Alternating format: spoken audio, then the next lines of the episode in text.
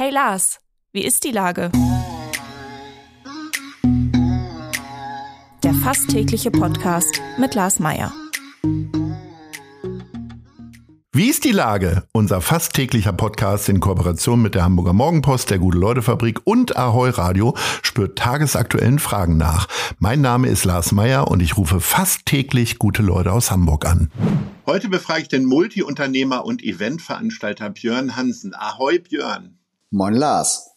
Lieber Björn, am 18. August, also in wenigen Tagen, startet das MS Dockville Festival und in diesem Jahr bist du das allererste Mal so richtig beteiligt. Du hast dich nämlich mit Carsten Janke, Konzertdirektion am Dockville beteiligt, beziehungsweise an der, an der Firma Kopf und Steine, äh, juristisch korrekt ausgedrückt. Ähm, wie ist denn das für dich, diese Premiere? Äh, schaust du dir jetzt erstmal alles an oder stecken da schon ganz viele neue Ideen drin?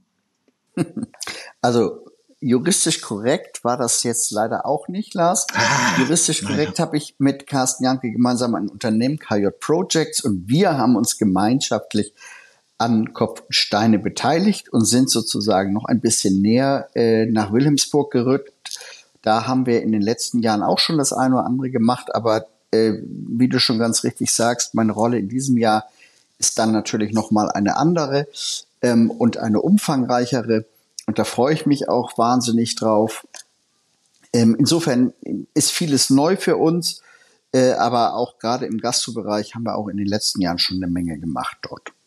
Wir haben uns ja schon, ich denke mal so, ich würde jetzt mal sagen, vor 15 Jahren kennengelernt. Äh, damals sind wir äh, mehr äh, uns weniger über den Weg gelaufen, eher gestolpert zu ja. Äh, nächtlicher Stunde bei einem äh, beim Hurricane Festival, wo wir uns jedes Jahr immer noch sehen. Gib's ehrlicherweise mal zu, hast du vor 15 Jahren schon gewollt, dass du irgendwann mal äh, Konzertveranstalter wirst oder Festivalausrichter? Also mein Traumjob war das eigentlich schon immer, muss ich sagen.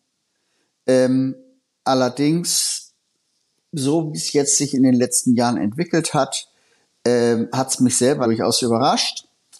Ähm, aber ich kann mir eigentlich nichts Schöneres vorstellen, als äh, solche Anlässe zu planen, vorzubereiten, durchzuführen. Und wenn man dann irgendwo steht und äh, die Menge sieht, wie sie euphorisch an den Lippen eines Künstlern, äh, Künstlers hängt, dann ist das eine unglaublich befriedigende Arbeit und äh, deswegen bin ich sehr glücklich mit dem, was ich da tue. Aber ähm, der Nachteil ist ja wahrscheinlich, du wirst eben nicht an den Lippen hängen der Künstler wie Danger Dan oder äh, vielen anderen, Paula Hartmann und Simba und Kerala Dust und so weiter, die äh, da auftreten, sondern äh, du wirst doch mit äh, Bluthochdruck äh, irgendwo im Hintergrund wirbeln, oder? Hast du dir so einen Künstler rausgesucht, wo du sagst, ist mir alles egal, gucke ich mir jetzt an den Ennio am Freitag oder so?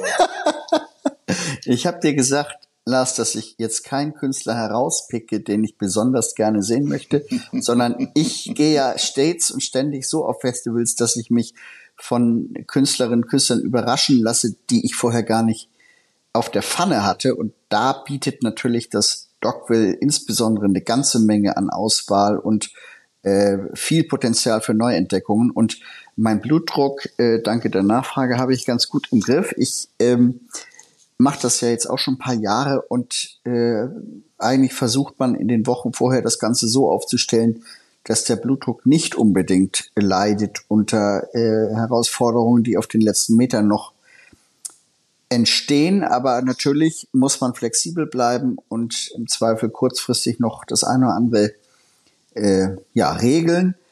Aber insgesamt äh, gehen wir äh, ja auch nicht zum ersten Mal in diese Produktion und insbesondere das Team von Kopf und Steine ist natürlich seit vielen Jahren routiniert bei der Sache und die wissen schon, was sie tun. Und da äh, mache ich mir jetzt eigentlich keine großen Gedanken darüber, dass äh, wir hektisch hin und her rennen müssen und auf den letzten Metern noch was zu retten haben. Davon gehe ich jetzt mal nicht aus.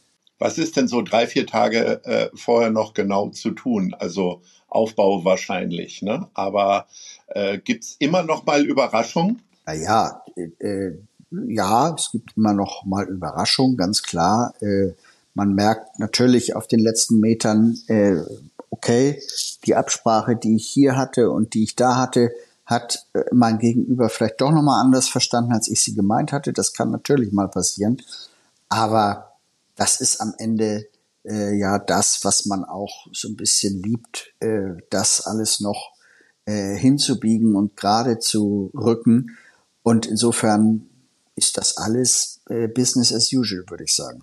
Ach, du musst gar nicht danach Urlaub machen, sondern äh, machst einfach weiter. Du hast ja auch eine ne Menge zu tun in diesem Sommer, was ja noch dazugekommen ist. Du versorgst ja auch die Heimspielbesucher des FC St. Pauli äh, neuerdings mit Getränken und Essen. Vor allen Dingen habt ihr mhm. für Schlagzeilen gesorgt, ähm, dass es jetzt endlich Bio-Bratwürste gibt. Ist es, ja. also ich sag mal, du bist ja jemand, der sich schon sehr lange äh, mit äh, Bio und Nachhaltigkeit auseinandersetzt. Äh, musst du innerlich nicht ein bisschen schmunzeln, dass du damit jetzt noch Schlagzeilen machst? Äh, ja, eigentlich äh, ja, hast du schon recht. Auf der anderen Seite äh, bin ich ja auch äh, in den letzten Jahren auf vielen Festivals in dieser Republik unterwegs gewesen und habe auch das man manches Mal erlebt, dass wir mit unserer Bio-Bratwurst auf Festivals standen und Reaktionen bekamen wie Bio, habt ihr auch was mit Fleisch? Und daran merkt man dann eben durchaus auch, dass man bei einem Projekt wie dem FC St. Pauli eben auch den äh, gesamten Bevölkerungsschnitt bedient. Und äh, da sollte man sich schon äh, auch klar machen, dass da die Erwartungshaltung völlig unterschiedlich ist, die, äh, der Blick auf die Welt völlig unterschiedlich und dass damit äh, sollte man eben auch vermeiden, dass man in seiner eigenen Bubble bleibt und davon ausgeht, dass das, was man selber schon seit vielen Jahren so macht, auch bei allen anderen schon angekommen ist. Insofern, äh, ja, es war auf jeden Fall eine Schlagzeile wert, insbesondere auch deshalb, äh, weil der FC St. Pauli auch der erste Verein ist, der diesen Weg geht. Weil das ist nach wie vor auch eine Herausforderung. Ähm, und da muss man sehr genau kalkulieren und sich angucken, welchen Preis hat die Wurst für den Endkunden und wie hoch ist der Einstandspreis. Und äh, das ist natürlich alles äh, immer noch an der Stelle Neuland. Mhm. Neuland äh, ist ja auch, also wenn ich sage, du hast mehr zu tun in diesem Sommer, dann ist es ja nicht einfach so, dass du noch den FC St. Pauli gewonnen hast. Nein, du hast ja mit dem Sonnendeck auch noch einen Beachclub übernommen. äh, jetzt, jetzt ist ja der Sommer doch sehr, sehr wechselhaft. Es hat äh, Wochen gegeben, wo es nur geregnet hat. Äh, mhm. Wie sind denn deine Gefühle da und wie viele Sonnentage braucht man denn, um einen Beachclub vernünftig führen zu können? Und hast du die jetzt hoffentlich schon gehabt? Ja, also was das Wetter angeht, was Sonntage in, äh, im Hamburger Sommer 2023 angeht, ist durchaus noch Luft nach oben. Der Juli war eine Herausforderung für Beachclub-Betreiber, das kann ich sagen. Ähm, auf der anderen Seite freut man sich natürlich auch, wenn die Erde wieder ein bisschen Wasser kriegt. Aber äh, aus der Brille des Beachclubs ist das natürlich äh, schon deutlicher Einbruch gewesen gegenüber dem, was im Juni und Mai war. Das hat man schon sehr deutlich gemerkt. Aber wir haben ja auch überdachte Bereiche und können dort auch äh, den Gästen ein schönes Erlebnis bieten, wenn es mal echtes Hamburger Wetter ist. Und wir haben auch viele Buchungen, die äh, dann natürlich relativ wetterunabhängig durchlaufen. Aber ganz klar, der Juli war jetzt nicht so richtig erquicklich. Und ähm, aber ich baue auf einen wunderbaren Spätsommer mit lauen Sommerabenden.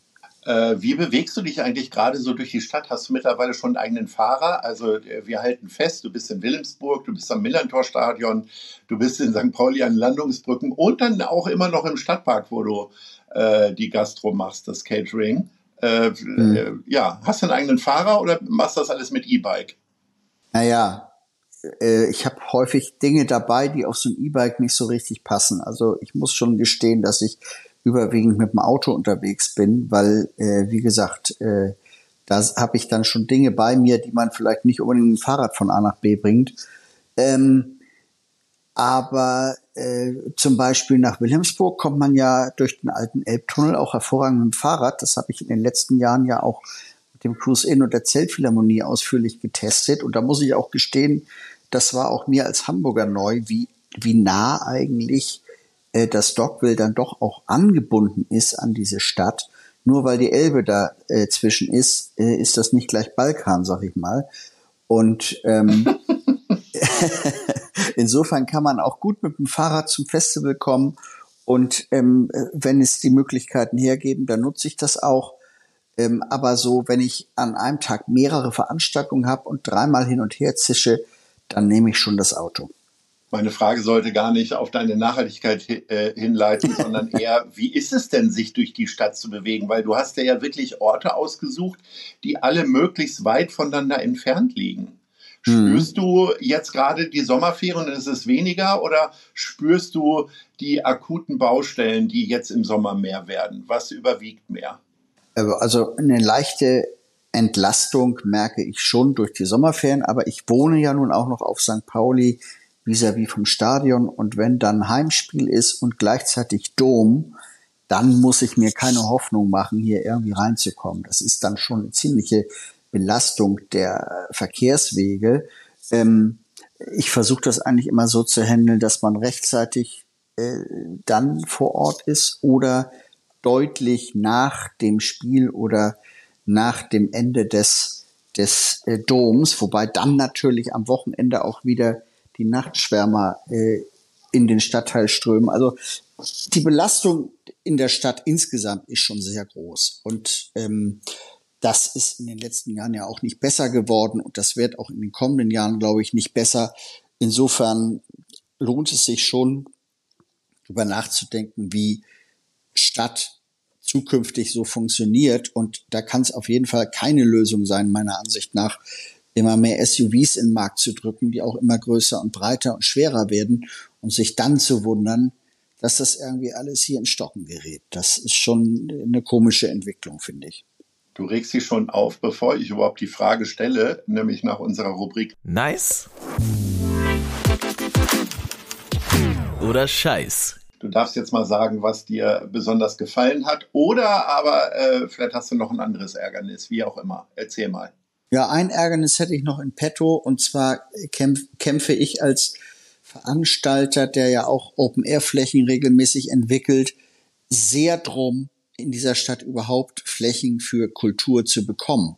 Und äh, ich kann dir sagen, wenn ich jetzt aufzählen würde, mit welchen Argumenten mir man diese und jene Fläche nicht gibt, dann würden wir den Rahmen dieses äh, Podcasts in jedem Fall bei weitem äh, sprengen, weil einmal ist es die Grasnarbe, an, einmal muss es einen Hafenbezug haben, äh, da wacht dann die HPA drüber und es gibt also immer tausend Gründe, warum man nur gerade hier keine Bühne aufbauen darf und Konzerte veranstalten. Und da frage ich mich, und das ist wirklich ein Ärgernis, äh, wie will denn eine Stadt wie Hamburg äh, große äh, Themen an sich binden? Vieles geht nach Hannover. Das ist natürlich eine Stadt, die dir jetzt auch nicht unsympathisch ist, vermutlich. Aber Nein, ich, ich, als, ich als Hamburger möchte natürlich äh, hier Flächen und Platz haben, um äh, Konzerte machen zu können. Ich bin mir ganz sicher, dass der überwiegende Anteil der Menschen, die in Hamburg wohnen, auch deshalb in Hamburg wohnen, weil die Vielfältigkeit des Angebotes so attraktiv ist.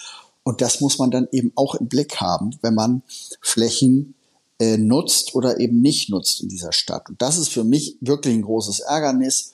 Und ähm, da wünsche ich mir äh, bezirksübergreifend irgendwie eine Taskforce aus Verwaltung, Politik und Veranstaltern, die gemeinsam sagen, so jetzt äh, machen wir mal einen großen Rahmenplan, wo kriegen wir Flächen für 10.000 Leute, für 15.000 Leute, aber auch für 50.000 Leute her, ähm, damit man hier wirklich auch wieder besser arbeiten kann, als das derzeit äh, möglich ist. Ich bin mir sicher, Ahoi Radio wird in Behörden gehört und ich glaube, äh, nach dieser Rede äh, werden alle Herzen und Türen aufgehen und im nächsten Jahr wird es äh, ganz viele Flächen für dich geben, lieber Björn. Zunächst einmal wünsche ich dir, dass keine Bratwurst anbrennt beim FC St. Pauli und dass möglichst viele Leute in den von dir skizzierten Balkan finden, nämlich nach Wilhelmsburg zum Dockville. Wir sehen uns, mein Lieber, und ich sage Ahoi. Vielen Dank. Tschüss, Nas. Danke. Dieser Podcast wird präsentiert von der Gute-Leute-Fabrik, der Hamburger Morgenpost und Ahoi Radio.